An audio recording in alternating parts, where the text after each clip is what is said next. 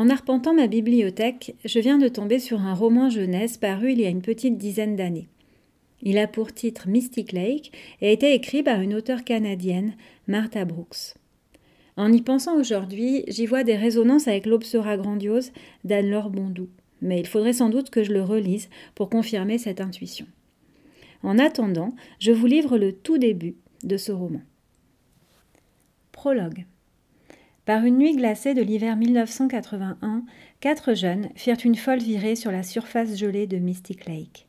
Leur voiture slaloma d'abord entre des cabanes de pêcheurs, renversant l'une d'elles au passage, au dire de plusieurs témoins oculaires, puis dérapa vers le centre du lac dans un crissement de pneus avant de briser la glace et de couler à pic.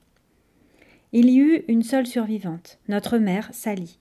Guidée par la lumière des phares braqués vers le ciel, elle réussit à se frayer un chemin dans l'eau noire. Quand, le souffle coupé, elle émergea enfin à la surface, le poids de ses vêtements gonflés d'eau l'aspira vers le fond. Tant bien que mal, elle trouva la force de se hisser sur la glace, elle était sauvée.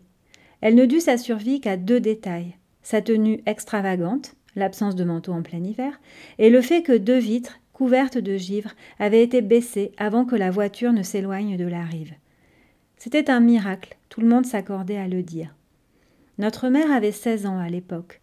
Elle vivait dans une ferme, un peu en dehors de Mystic Lake, petite ville canadienne de 697 habitants d'ascendance écossaise, française, islandaise et ojibwa pour la plupart.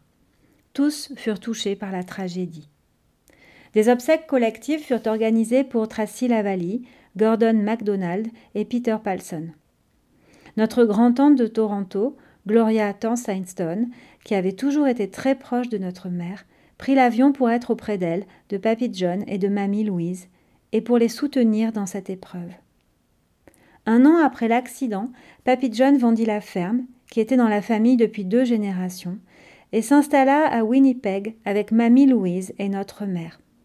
Après ce drame, il n'y aurait en toute logique plus eu aucune raison de retourner à Mystic Lake, mais les choses se sont passées différemment.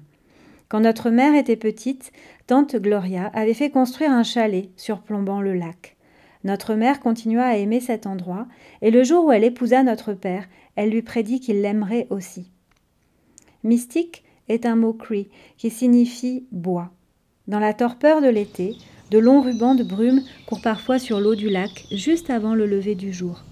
Lorsque le soleil les a dissipés, c'est au tour des chênes, des peupliers et des bouleaux qui bordent la rive de lancer des reflets dans un jeu d'ombre et de lumière. Tout est si calme et si paisible qu'on en viendrait presque à oublier qu'un lac peut causer tant de malheur. Sur la couverture, on peut lire ces quelques phrases. Un tragique accident sur un lac gelé, des secrets de famille. Au cœur du mystère, une adolescente cherche à comprendre. Cette adolescente, c'est la fille de Sally, et c'est avec elle ensuite que s'ouvre le roman.